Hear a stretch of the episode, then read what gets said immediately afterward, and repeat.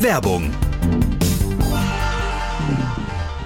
Hallo Andreas. Hi. Du, bevor wir demnächst mit dem Bobcast auf Tour gehen, müssen wir noch unsere Wünsche für das Catering im Backstage angeben. Ah, ja, genau. Ähm, das machen wir am besten wie bei den letzten Terminen, oder? Ah, fast. Ich hätte da nämlich noch einen Extrawunsch. Ah, so, so, der feine Herr Schwind hat einen Extrawunsch. Da bin ich ja mal gespannt. Ja, es geht mir nämlich um unsere Getränkeversorgung. Wir haben ja tapfer auf die viel zu süßen Limos und so weiter verzichtet, Ja. was mir schon manchmal schwer gefallen ist. Aha, und was schlägst du da jetzt vor?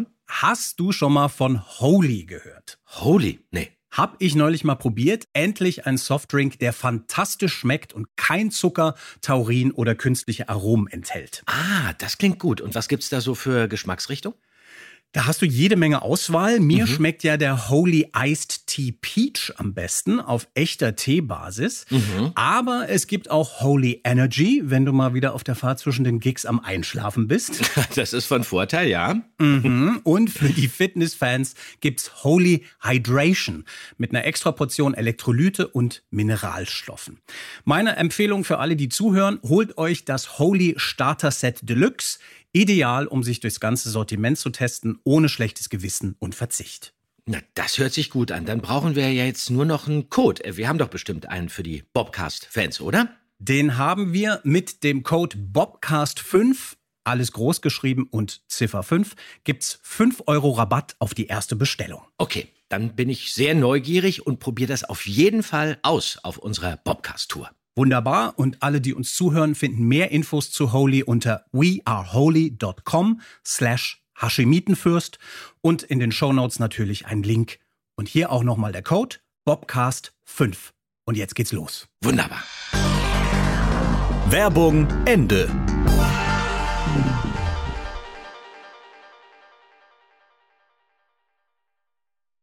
This is your invitation to a masterclass in engineering and design.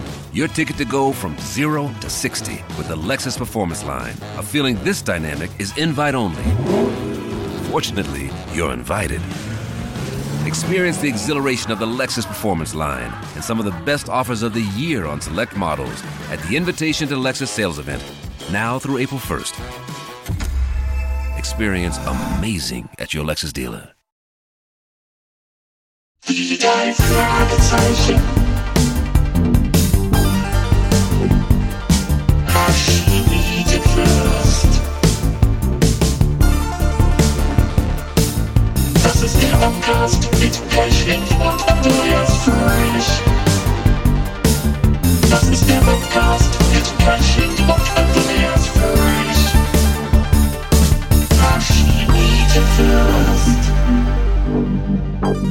Hallo, wir haben die Badewanne mit Rohöl gefüllt und die Lungenautomaten umgeschnallt und sind bereit für die heutige Expedition und damit herzlich willkommen zum Bobcast. Hallo Andreas. Hallo Kaisermann, du hast da einen schönen Taucheranzug an, muss ich Gut, sagen. Ja, Ist schön. ein bisschen, bisschen eng und du mit dieser Schnorchelbrille finde ich nicht schlecht. Äh, Ja. Kurze Beine. passt, passt sehr gut. Ja, heute fahren wir äh, viel im Boot hin und her, tauchen auch immer mal wieder, äh, Mhm. zumindest Peter, denn der hat ja einen Tauchschein. Das Riff der Haie. Soll ich mal gleich den Klappentext lesen? Ja, ich bitte darum. Die drei Fragezeichen. Und das Riff der Haie.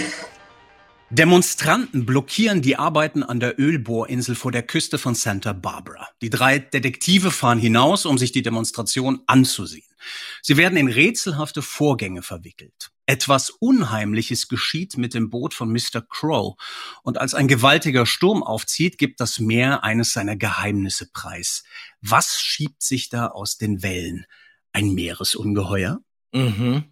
Tja, Mhm. leider ja nicht, muss zumindest ich sagen. Es Ja, du darfst ja nicht alles verraten. Ja? Nein, ja, genau. ja. Wie findest du denn diese Folge, lieber Andreas? Äh, ja, die drei Fragezeichen und das Geheimnis des Kraftstoffverbrauchs. Klingt jetzt erstmal nicht so spannend, aber ungewöhnlich, muss ich sagen, für die drei Fragezeichen. Bisher war ja alles so ein bisschen mysteriöser, rätselhafter und auch leicht versponnen und jetzt wird's plötzlich tagesaktuell und richtig politisch. Hatten wir ja vorher Stimmt. auch schon bei, bei anderen Folgen, ähm, Zauberspiegel, Rufino spielte ja auch eine große Rolle, politische Hintergründe. Aber da war das jetzt nicht so realistisch. Jetzt bekommt das wirklich einen aktuellen modernen Bezug. Da geht es um Ausbeutung der Ressourcen, um Umweltschutz, um Identitätsdiebstahl und das Thema Krieg spielt plötzlich eine große Rolle, der Zweite Weltkrieg. Interessant ist ja, dass Aden, der war auch selber ähm, Soldat im Zweiten Weltkrieg, dass der nicht alles, aber Teile dieses Plots, angeblich wusstest du das, von Hawaii 5.0 geklaut haben soll. Ach, sieh mal an. Nee, ja, das ich einer. Folge Okay. von 1968, also diese Originalserie. Mhm. Und die heißt, ähm, die Folge, wo er das geklaut haben soll, heißt im Original Samurai.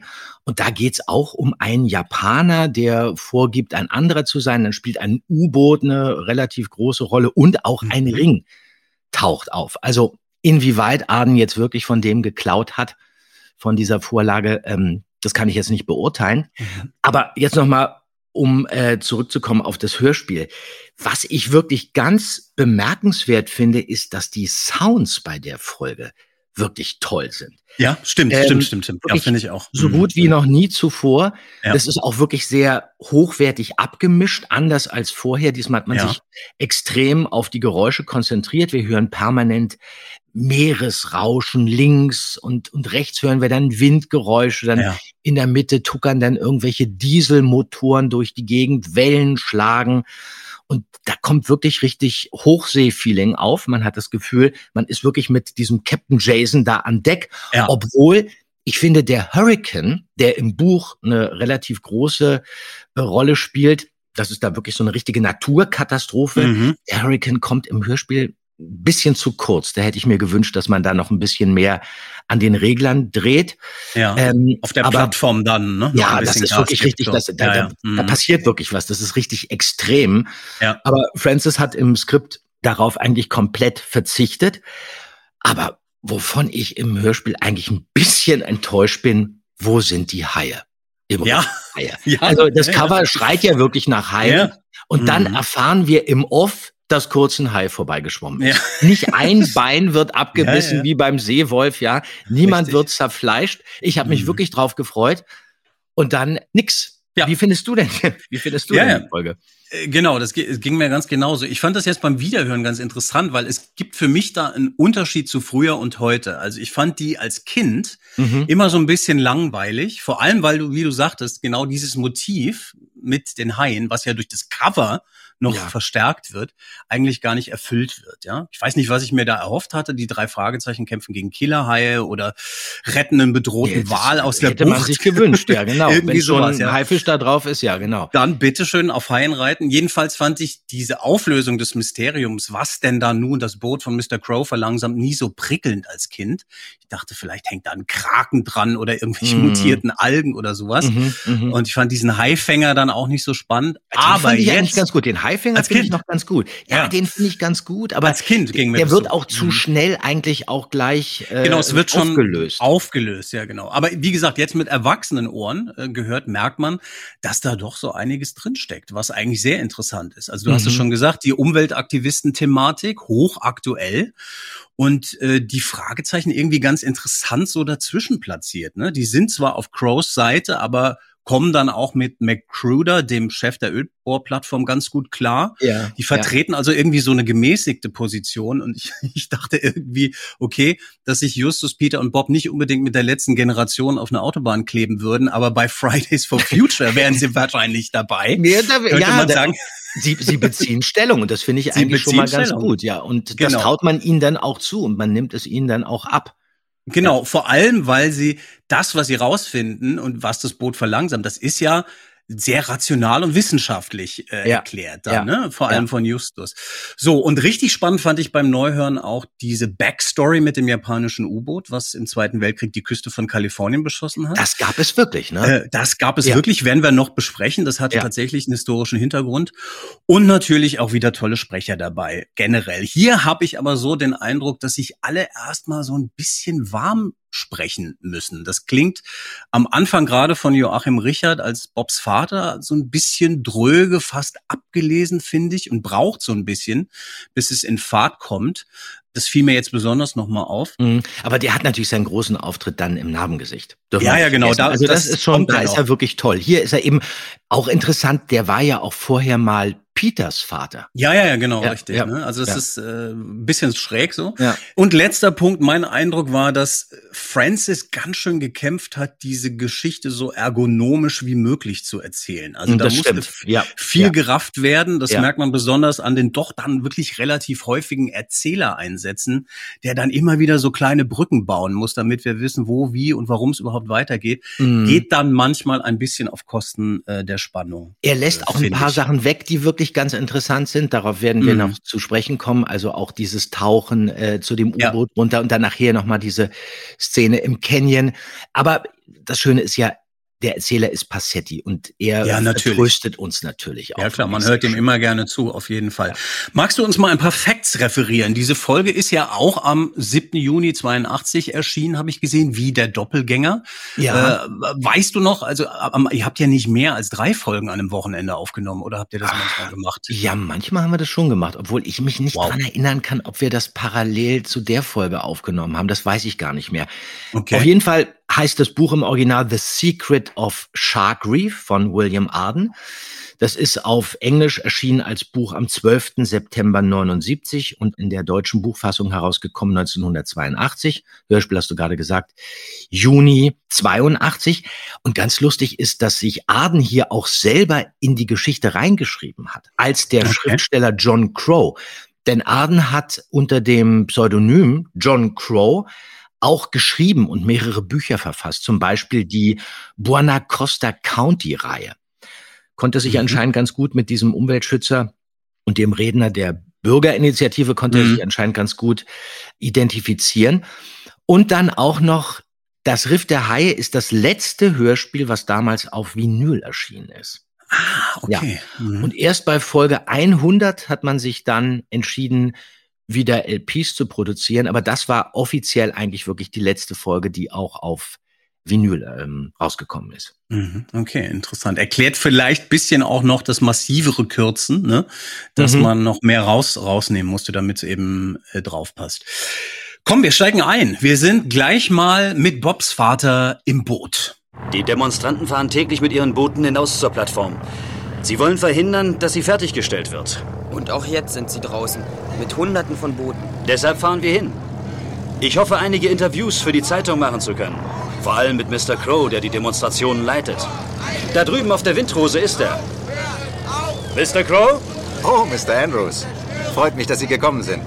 Machen Sie an der Windrose fest. Kommt, Jungs, helft mir. Ja, wir sind schon dabei, Papa. Der Peter geht zum Buch. Ah ja, Junior Kevin. Danke, Jungs. So, darf ich bekannt machen?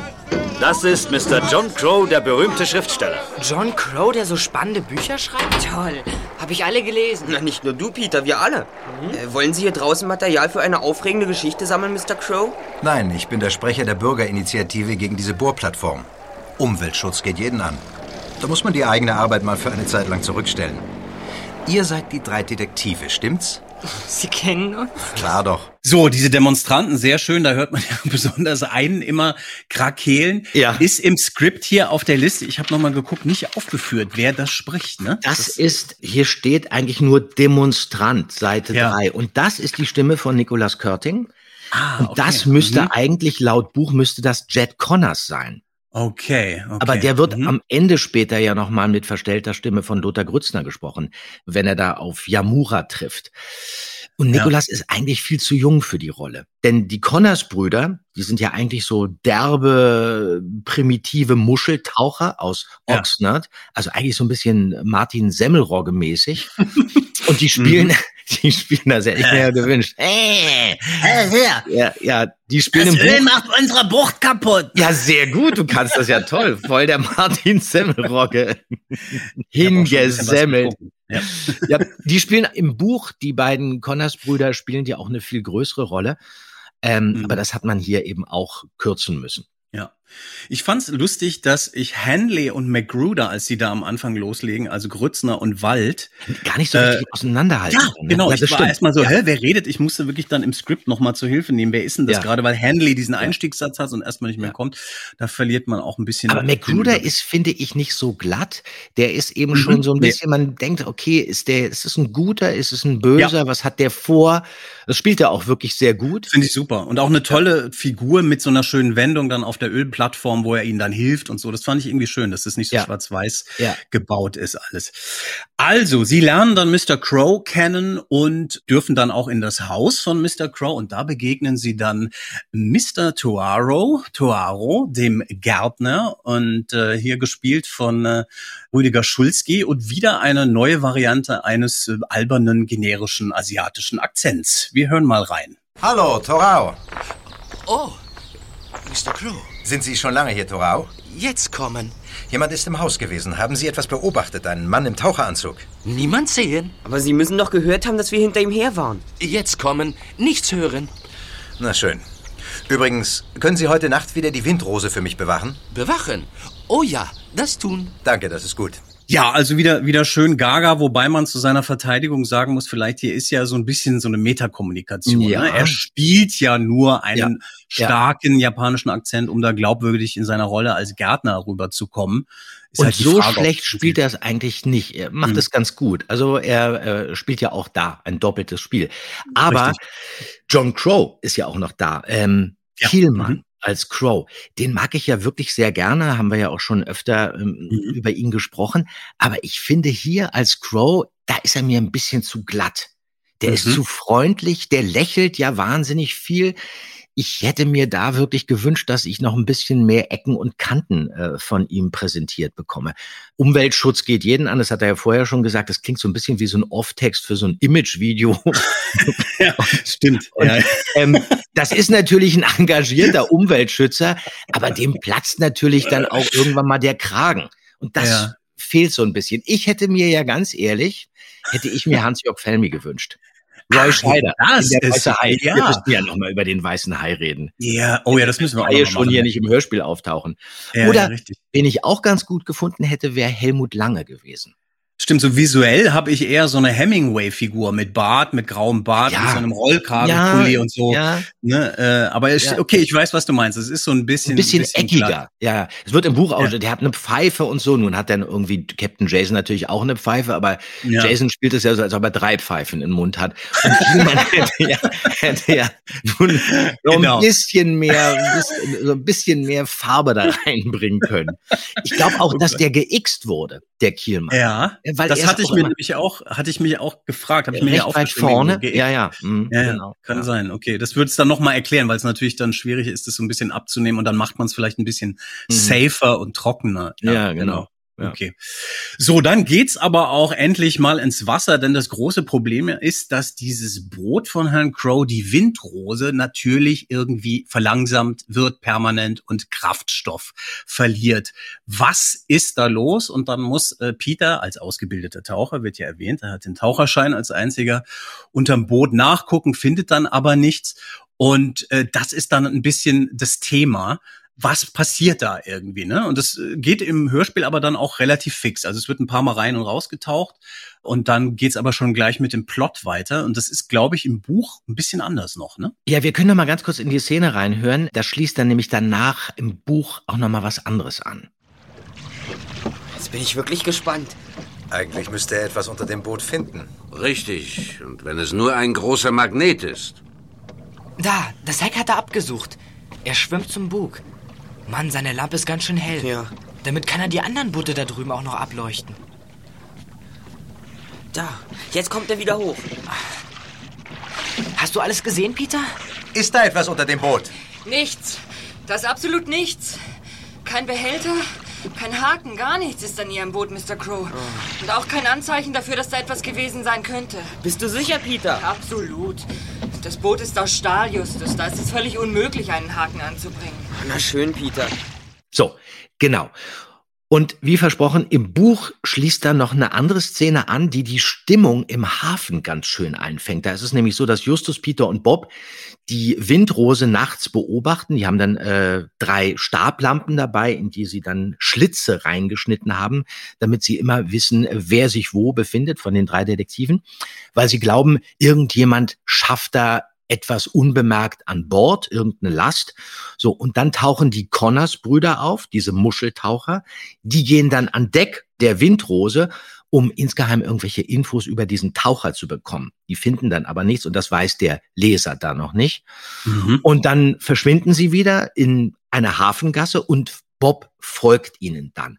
Und Bob ist weg und Justus geht Bob dann hinterher, der ja die Connors-Brüder verfolgen wollte hat dann aber ihre Spur verloren und Bob versteckt sich dann völlig absurd als Geist in einer Mülltonne.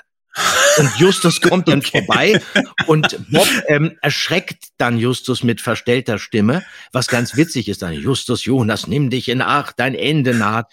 Und Justus ja. zuckt dann richtig zusammen. So, und dann betreten beide, Justus und Bob, diese heruntergekommene Hafenkneipe. Und das ist wirklich mhm. ganz toll. Die heißt der Blaue Hecht. Und dort treffen sie dann auf McGruder, auf die Connors-Brüder, die sie da wieder finden, und ja. Yamura. Und das ist atmosphärisch sehr schön erzählt und wunderbar beschrieben. Und was ganz gut ist, dass ab jetzt plötzlich alle verdächtig sind. Also dieser McBruder ah, ja, ist ja, verdächtig, okay. die Connors-Brüder, was treiben die da, die ja vorher eigentlich unter den Demonstranten waren und auch dieser Yamura. Und das gibt der Geschichte dann nochmal zusätzlich Spannung und ist auch ganz schön, weil man nochmal neue Schauplätze aufmacht. Ja, ich denke gerade noch über diese Hafenspelunke nach. Das ist natürlich ein tolles Szenario, ne, wie man das umsetzen könnte. Und äh, der, der blaue Hecht, da kriege ich sofort, oh, das Orchester Udo Reichelt, der, der Nachfolgehit vom Roten Bild. Ja, natürlich. Hallo. Also da ist doch eine Chance verschenkt. Da hätten sie auf jeden Fall den roten Bill wieder eingebaut. Genau, hätte man schön dann in den Hintergrund legen können in, in der Kneipe. Ja, naja. Ja, nee, es, es wird dann richtig spannend. Ich möchte, bevor wir dann auf die spannenden Sachen kommen, aber noch einen kleinen Passetti hier äh, mal zu Gehör bringen, wo ich sehr interessant finde, wie er uns zeigt, wie man ein R gleichzeitig ah. Rollen und Englisch aussprechen kann. Bitteschön. Peter zog einen Taucheranzug an, schulterte den Lungenautomaten, setzte sich rücklings auf die Reling und grinste breit. Ja, das muss man erstmal können, ne? Railing. Äh, das Aber das Schöne ist, er lächelt dieses äh, ja, ja. grinste breit so schön. Das ist toll. Ja, das ist ja. super. Ja.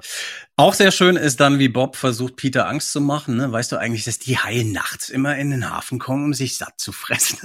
ja, und da, und da lacht denn Bob auch und Peter ja, auch. Aber ich meine, das wissen wir ja. Wer den weißen Hai gesehen hat, der weiß, dass Haie sehr wohl ins Hafenbecken schwimmen. Auf jeden klar. Fall. Und das ist für mich tatsächlich wirklich dann auch hier, das ist eine gute Stelle, wo ich die Spannung ein bisschen verschenkt finde, weil hier ich habe ja wirklich eine Urangst vor tiefen dunklen Wasser, äh, weshalb ich auch nicht so der Tauchfan bin im Gegensatz zu dir und weshalb auch diese ganzen Hai-Filme für mich immer super funktionieren. Ja, für ja. mich auch total, ja, ja natürlich. Aber ich fand das natürlich, ich, ich weiß noch, ich war früher der absolute High-Freak. Ich habe mit zehn ja. Jahren das Buch von Peter Benchley, Der weiße Hai, gelesen und war wirklich besessen von Haifischen. Und mhm. ich habe dann äh, mit 14 Jahren zum ersten Mal der weiße Hai im Jugendfreizeitheim in Klado gesehen. So eine 16 äh, Millimeter Fassung. Ich weiß noch, ich bin da zusammen mit einem Mädchen hin, die war so genauso alt wie ich und die hatte so ein bisschen Angst vor dem Film. Da habe ich zu ihr gesagt, pass mal auf, du musst dir überhaupt keine Sorgen machen. Ich habe das Buch gelesen. Ich kenne mich aus mit Haien. Wenn es gruselig wird, pass auf, ich beschütze dich. Ja. Und der, der Film lief, glaube ich, gerade mal fünf Minuten. Da hing ich in ihren Armen. Ich konnte gar nicht hingucken. Ich habe nur geschrien und ja. sie musste mich die ganze Zeit beruhigen. Es war wirklich, es war wirklich wie, wie Mr. Bean im Kino. Das gibt's ja, ja super, ja, genau. es war ganz oh, furchtbar. Ich habe das, das war für mich der allerschlimmste Film aller Zeiten zu der Zeit natürlich meisterhaft inszeniert, das ganze Ding. Äh, ich finde es ja interessant, dass dieser, der krasseste Jumpscare des Films, also wo der Kopf in diesem Loch auftaucht, der abgetrennte Kopf, als Richard Dreyfuss unter Wasser geht und dann mit der Lampe reinleuchtet ah, ja, in dieses Loch. Ja. Das haben sie tatsächlich im, im Swimmingpool gedreht von der Cutterin irgendwo in Los Angeles und nachträglich eingefügt noch, weil da noch irgendwas okay. fehlte, ja. Ja. Aber äh, ja, also das ist äh, natürlich ist der Weiße Hai ein absoluter Filmklassiker. Ich schäme mich ein bisschen dafür, dass für mich auch eigentlich eher so trashige Hai-Filme auch immer nach wie vor super funktionieren. Deep Blue Sea von Nee. Branny Harlan. Nein, ich bitte weiß nicht, ob du den. Nein, kennst mit diesem ja. genmanipulierten Hai. Da Nee, das schrei war- ich auch laut auf, wenn Nee, der, wenn Samuel. Lachen. Jackson aus dem Becken geholt wird. Oder neulich gesehen 47 Meters Down. Absoluter Horror. Zwei Aber da sind Frauen die Filme doch in alle computeranimiert und ganz ja, schlecht. die Haie, aber das kommt immer darauf an, wenn es nicht zu viel computeranimierte Haie sind, dann geht's. Mir reicht schon dieses Szenario. In diesem Film sind zwei Frauen in so einem Haikäfig und wollen Haie angucken Ich und dann weiß, ja, reißt ja, der ja. ab und fällt auf den Meeresgrund und die sind in dem Käfig gefangen. Auf grauenhaft. Das ist natürlich, okay, Horror. das ist natürlich Ja. wirklich, das ist ja auch deine Urangst. Ich weiß, das Ja, ja, genau. du ja auch totale Angst, ja. Und das ist, wenn man dann natürlich das toll inszeniert und erstmal nur dieses dunkle Wasser, du hast dann immer nur diese Lampen, so die reinleuchten. inszeniert doch nichts gegen den weißen Hai. Der weiße Hai, Nein. du willst diese Ja. Puppe haben, du willst Natürlich. diese, also Ja, klar. ich persönlich, der weiße Mhm. Hai und dann kommt überhaupt gar nichts. Auch diese, äh, wie heißen Open Water, diese Filme, die Ja, waren auch ganz Mhm. interessant, aber mh, der weiße Hai. Ja, ist jetzt und besonders schräg natürlich The, eine Marke gewesen. äh, The Mac, ja, da, da wird's ja total albern, dann also diese natürlich auch computeranimierte Riesenhaie aus der Urzeit mit Jason Statham, der dann auf dem Ja, rumreitet. Kann ich aber überhaupt nichts mit anfangen. Nee, Das ist- da, das ist auch, ja. das ist albern. Wobei ich da, letzte Abschweifung, das sehr schräg fand, es gibt jetzt eine Nachfolge davon, The Mac 2, The Trench, Regie, Ben Wheatley, also dieser englische Arthouse-Horror-Regisseur, der Ah, okay, Kill List ja. und Field Ja. in England und so gemacht Ja. hat, also grandiose Diesen Filme, Schwarz-Weiß-Film. Genau, richtig. Ja, Also okay. ganz tolle Filme, psychologische Horrorfilme, wirklich toll. Der jetzt dieses Franchise-Monster inszeniert. Ich habe keine Ahnung, wie Okay, das noch kam, aber vielleicht natürlich noch mal irgendwie interessant. Aber ja, nur, also, wenn es wirklich keine Computeranimationen sind. Ich möchte Puppen sehen. Richtige Ja, ja. Puppen. Mechanische Haie, die, die am, bei den Dreharbeiten auseinanderfallen. Nur dann ist es richtig. Ja, ja, du hast total recht. Ja, klar. Und natürlich, der weiße Hai ist eine Klasse für sich. Aber gut, natürlich Ja, haben wir hier ja. ein Grundproblem. Das, was wir uns vielleicht gewünscht haben, das geht natürlich in einem Hörspiel.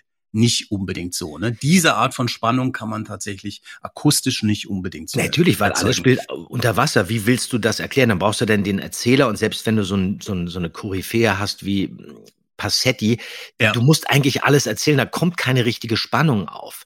Mm, das stimmt. Äh, wir hören einmal, einfach weil es so schön ist und ich es irgendwie mag, in ein ikonisches Europageräusch, nämlich den berühmten Wasserplatscher. In diesem Fall hier geht Peter mal wieder tauchen und dann klingt es so.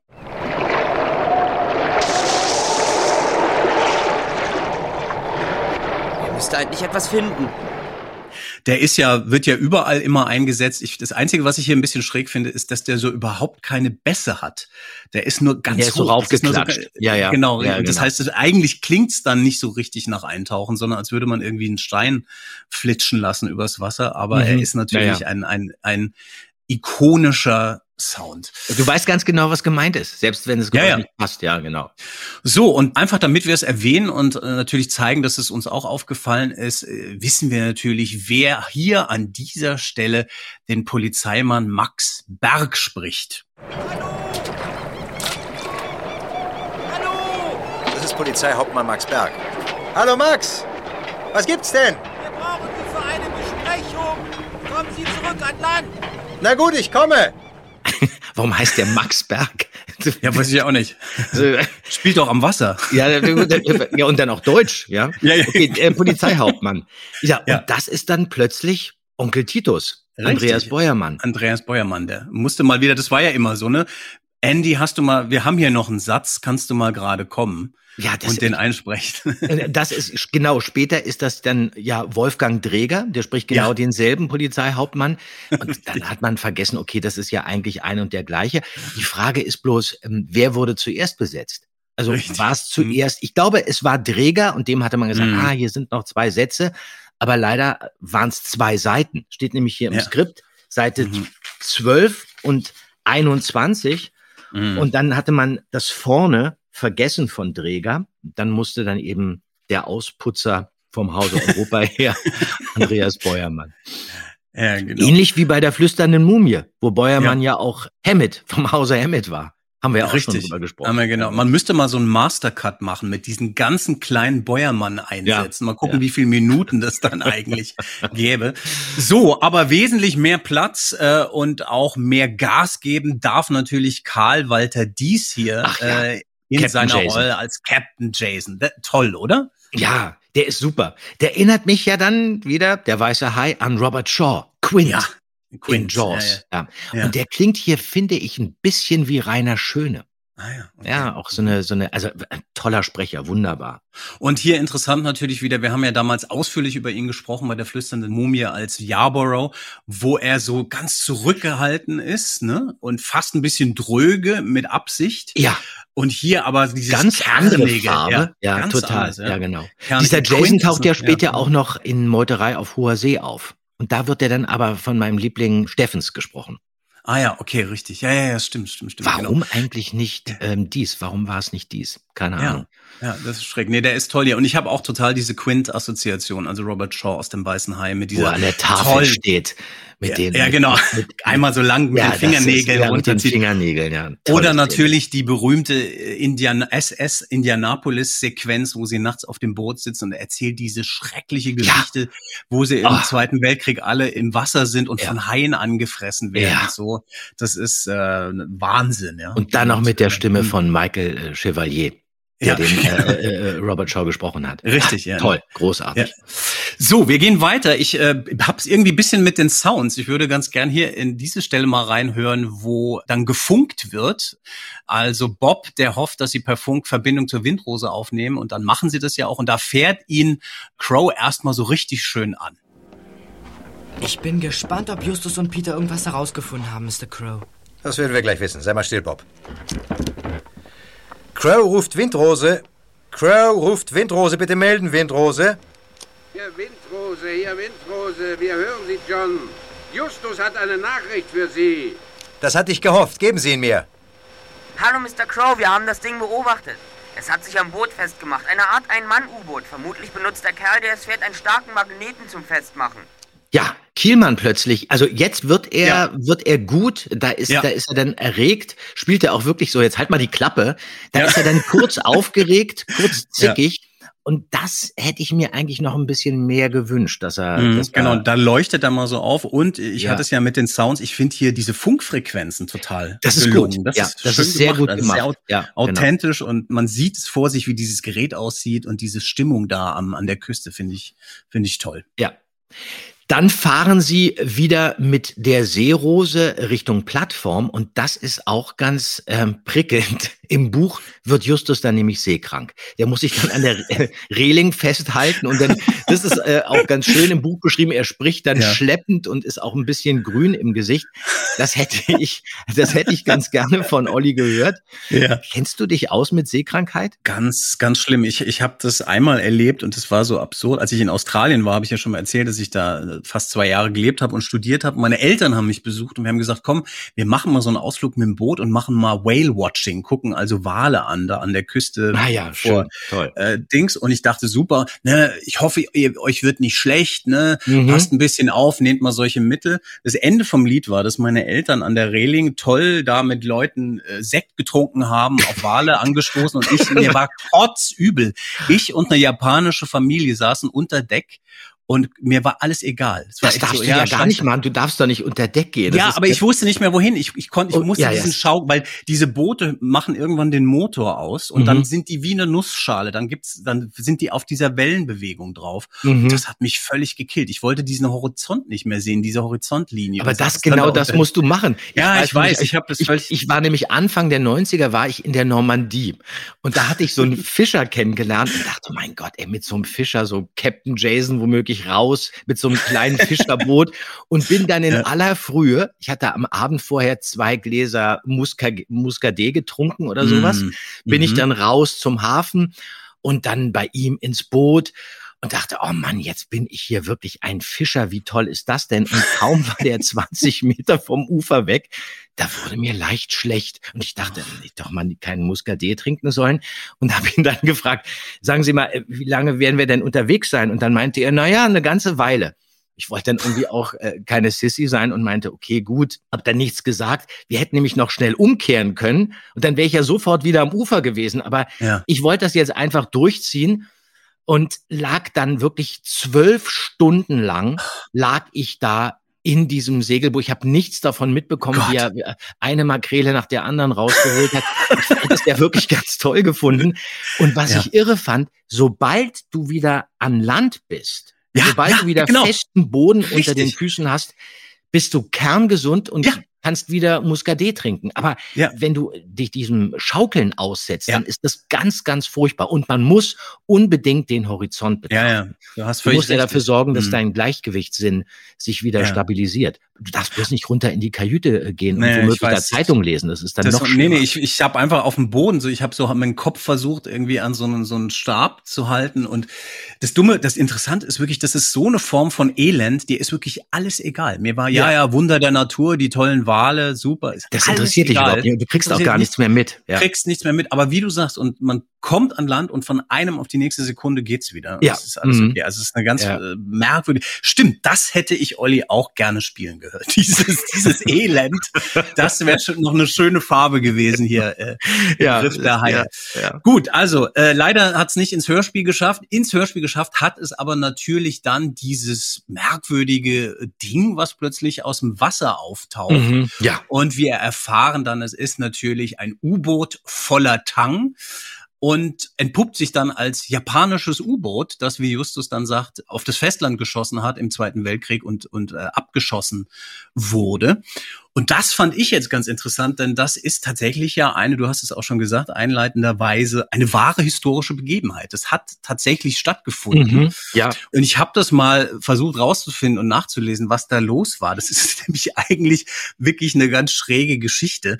An dieser Küste, also auch da, wo Santa Barbara liegt, gibt es diese Elwood Ölfelder oder gab, muss man sagen. Ja. Die sind nicht mehr in Betrieb heute. Und in den 1930er Jahren wurde da unheimlich viel Öl gefördert und in dieser Zeit, also noch vor dem Zweiten Weltkrieg, kamen immer auch japanische Öltanker, um Öl zu laden. Und auf einem dieser Tanker war Koso Nishino Kapitän, so hieß der, und dem ist beim Landgang da bei Santa Barbara was sehr peinliches passiert. Der ist nämlich gestolpert und in einen großen Kaktus gefallen. Was ist das denn für eine Geschichte? Und musste sich dann vor, vor versammelter Mannschaft und den amerikanischen Ölarbeitern die Dornen aus dem Hinter ziehen lassen.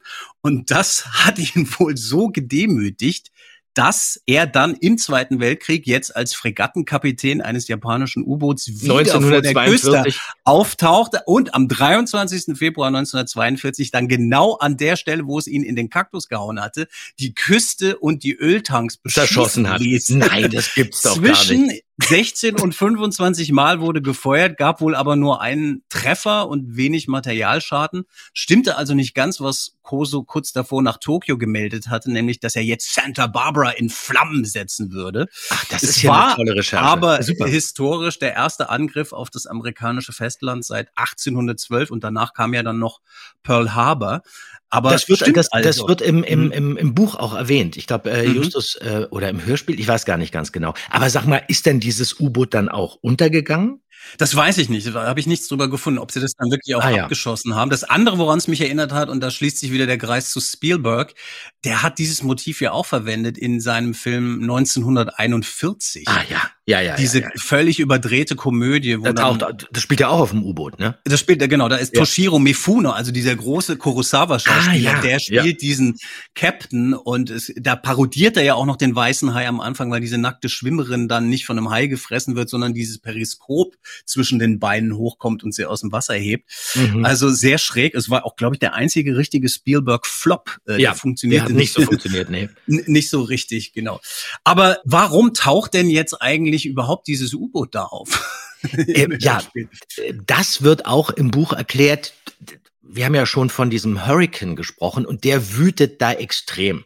Und Ja. durch den Hurricane bewegt sich das Wasser so stark und in dem U-Boot sind noch Luftblasen. Das liegt nicht nur einfach auf dem Grund, sondern Ja. es ist ein bisschen instabil und taucht dann durch dieses Unwetter, taucht es dann kurz auf. Okay. Das wird genau. im Buch erklärt. Ja, genau. Wird dann da genau erklärt. Auf eher ein ganz schönes Szenario auf dieser Ölbohrplattform, schwieriges Wort auch. Und da taucht ja dann schräge kleine Besetzung Besten, der fälschlicherweise als Weston in den Credits steht. Richard ist noch mal- schon wieder da. Ja, ist genau. Richard. Also dein Vater dann nochmal als Mitarbeiter von MacGruder. Drückt sich Ähm, da runter, damit man ihn nicht erkennt, aber man erkennt ihn natürlich. Ja, ja. Ja, genau. Also, funktioniert aber einigermaßen. Also ich fand, es war jetzt nicht, äh, dass es sofort auffällt oder so. Ja, ja. Jetzt ähm, passiert ja noch Folgendes. Im Hörspiel wird nur kurz am Rande erwähnt, sie tauchen dann darunter. Im Buch ist es aber so, das ist hochdramatisch, denn Peter ist bei diesem Tauchgang auch dabei. Und jetzt endlich tauchen dann auch, leider nur im Buch, die versprochenen Haie auf. Das ist auch sehr schön beschrieben und, und, und wirklich dramatisch.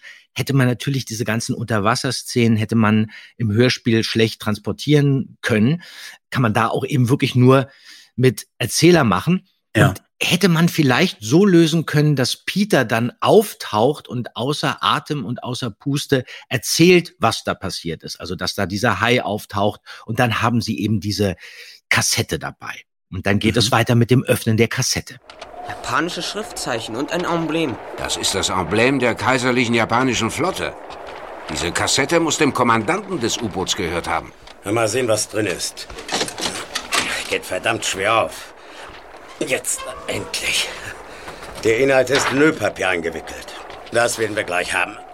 Das gleiche Emblem auf einem Notizbuch. Das Logbuch. Natürlich in japanischer Schrift verfasst. Wir müssen es ans Festland bringen. Vielleicht kann Tarao, der Gärtner von Mr. Crow, es uns vorlesen. Da ist noch was in der Kassette. Ein Ring. Ein Männerring. Seht mal. Ein goldener Ring. Mit verschlungenen Blättern und Schriftzeichen verziert. Er sieht ziemlich alt aus. Mit einem echten Rubin. Also, um einen Schatz kann es dem Taucher wohl nicht gegangen sein. So, ja, Peter ist enttäuscht. Für Peter ist ein Ring jetzt nicht unbedingt ein Schatz. Äh, Gollum würde sich da wahnsinnig aufregen, wenn er das hört. Komm, einmal bitte, einmal. Nein, nein. Ach, immer noch nicht. Irgendwann gelingt es mir. Nein. Schatz. Gollum. Ah, ja! Genau, aber äh, bringt nichts. Dann Toaro äh, entpuppt sich als quasi der falsche Gärtner. Ja. Und dann kommt es endlich, äh, dass wir den Bösewicht äh, hinter allem treffen, nämlich Yamura. Geil besetzt mit Hubert Mittendorf, oder? Den wir ja schon als charismatischen Hauswirt aus dem Doppelgänger und Terence Hill auch Films aus, äh, erkennen. Nobody ist der Größte kennen, ja, genau. genau, richtig. Ähm, den hatten wir schon als Doppelgänger. Nee, den hatten wir schon im Doppelgänger. Im. Doppelgänger, Ember. ja. Genau. Ja. Mhm. Auch hier wirklich nicht der klassische, dünne, schmale Japaner, der es eigentlich im Buch sein soll, sondern eher korpulent von der Stimme her. Ich stelle mir da eigentlich so einen Sumo-Ringer vor. Also Ja, diese Stimme von Mittendorf ist wirklich toll. Schade eigentlich, dass das wirklich auch sein allerletzter Einsatz bei den drei Fragezeichen war. Mhm. Ja, und dann der Handlanger von ihm und das ist Jet Connors und das müsste dann hier eigentlich wieder Nicholas Körting sein, der am Anfang diese Demonstranten aufgestachelt hat. Denn laut Skript sollte das Jet Connor sein und dann hat Frau Körting aber hier geschrieben, wenn du das erkennen kannst, es ist ein bisschen wegradiert, Jet Connors Siegfried Wald. Kannst du das Ja. sehen? Also so ganz Ja, ja, ja, ja, bisschen. ganz bisschen. Aber zu hören ja. bekommen wir Mhm. hier eben nicht Wald und auch nicht Nikolaus Körting, sondern einen jugendlich klingenden Lothar Grützner. Ja, richtig. Okay. Mhm. Und jetzt taucht Polizeihauptmann Berg auf. Hände hoch! Connors, Yamura, Hände hoch! Zur Seite, Justus. Das Spiel ist aus, Yamura. Geben Sie mir die Pistole. Bitte, ich weiß nicht, wieso Sie mich bedrohen. Was soll das? Ich habe den Jungen lediglich meine Waffe gezeigt. Sie waren neugierig und wollten sie sehen. Das erzählen Sie lieber dem Weihnachtsmann. Ja, Ja. Äh, auch eine falsche Stimme, oder? Ja, Wolfgang jetzt Träger. Stimme. Ja, das ist Träger, der müsste aber eigentlich Ja. müsste das jetzt Beuermann sein. Ja, ja, das ist schräg. Und lustigerweise Träger auch wieder mit so einem Kurzauftritt, wie schon im Doppelgänger auch, ja, wo er auch Ja. nur ganz kurz ist. Vielleicht war das doch eine Session und er war halt dann Das gebucht sein, für ja, diese, für, für diese ganzen Da ist Sachen. er ja. GX worden, definitiv. Mhm. Ja. Ja, okay. So, und es löst sich dann alles irgendwie auf. Warum hat das funktioniert? Naja, wegen Bobs Rauchsignalen. Ja, ja. Bob hat ähm, Lucky Luke Äh. gelesen. Er weiß, wie es geht. Du brauchst ähm, Feuer und eine Decke. Aber wie kann er Buchstaben? Ja. Wie, wie kann er Buchstaben hinkriegen? Ja. Ne, ich sag, pass auf, weißt du, wie er es gemacht hat mit unterschiedlichen Erklär's mir Farben? bitte. Ja, das, ja, das geht. Das ist doch so. Du nimmst Autoreifen, schmeißt die ins Feuer. Ich meine, ich kenne mich ja mit Feuer aus, wie wir wissen. Ja, das wissen wir Autoreifen, leider, da ja. wird der Rauch schwarz, ja. Und wie kriegst du jetzt hier, äh, wir sind Papst, weißer, weißen Rauch hin? Nasses Stroh. Und jetzt die Frage, wie kriegt Bob roten Rauch hin? Ich Na, hab Angst. Ja. Sag's mir. der trägt ja immer seine rote Kreide mit sich rum. Rote Okay, Farbpigmente. Da wird der Rauch rot. Oder du kippst eine Flasche Rotwein ins Feuer. Mhm. Wird der Rauch auch rot? Womöglich. Aber richtig. hat Bob Rotwein dabei? Ja, ich frage Also- mich auch, ob er mit dem Autoreifen da rumläuft die ganze Zeit. Na, er muss ja einfach nur irgendwie roten Rauch produzieren. Obwohl, Ja. das ist natürlich auch Quatsch, weil es wird gesagt, er produziert irgendwelche Buchstaben. Das funktioniert natürlich überhaupt nicht. Ja, ja, nee, das, das klappt so nicht. In jedem Fall haben sich die Bösen mit den falschen Jungen angelegt, wie gesagt wird. Ja, und wie immer. Auch wie immer, das Rätsel um das Riff der Haie wird damit auch gelöst. Und ja, hört eigentlich so ganz nett auf im Hörspiel, finde ich. Ne? Peter hat dann den Ring an seiner Hand, also damit funktionierte das dann. Ja, interessant ist, dass ähm, Hitchcock zum Schluss dann auch noch die Kassette bekommt, in der sich der Ring befunden hat und dieses Schriftstück. Im Buch ist es aber auch noch so, dass am Ende Hitchcock besonders Peter und Bob ähm, hervorhebt und von denen total begeistert ist. Er lobt ihre genialen Einfälle, speziell von Peter und Bob. Und als die drei Fragezeichen mit ihm dann später im Büro sitzen, wird der ganze Fall nochmal ähm, durchgesprochen und sie lassen alles nochmal Revue passieren. Und da hinterlässt Hitchcock ein kleines Rätsel für den Leser. Er sagt nämlich, und alles mit so viel List und Tatkraft gelöst, Morsezeichen aus Rauch und ein Ring, der offen getragen wird und sich doch verbirgt. Edgar Allan Poe lässt grüßen. So, und das ist jetzt die große Preisfrage. Auf welche Geschichte oder auf welche Geschichten von Edgar Allan Poe bezieht sich Hitchcock hier?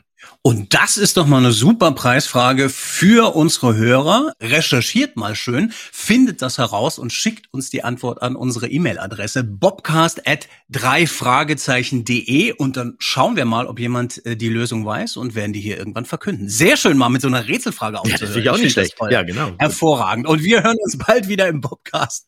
Macht's gut und bis bald. Ciao.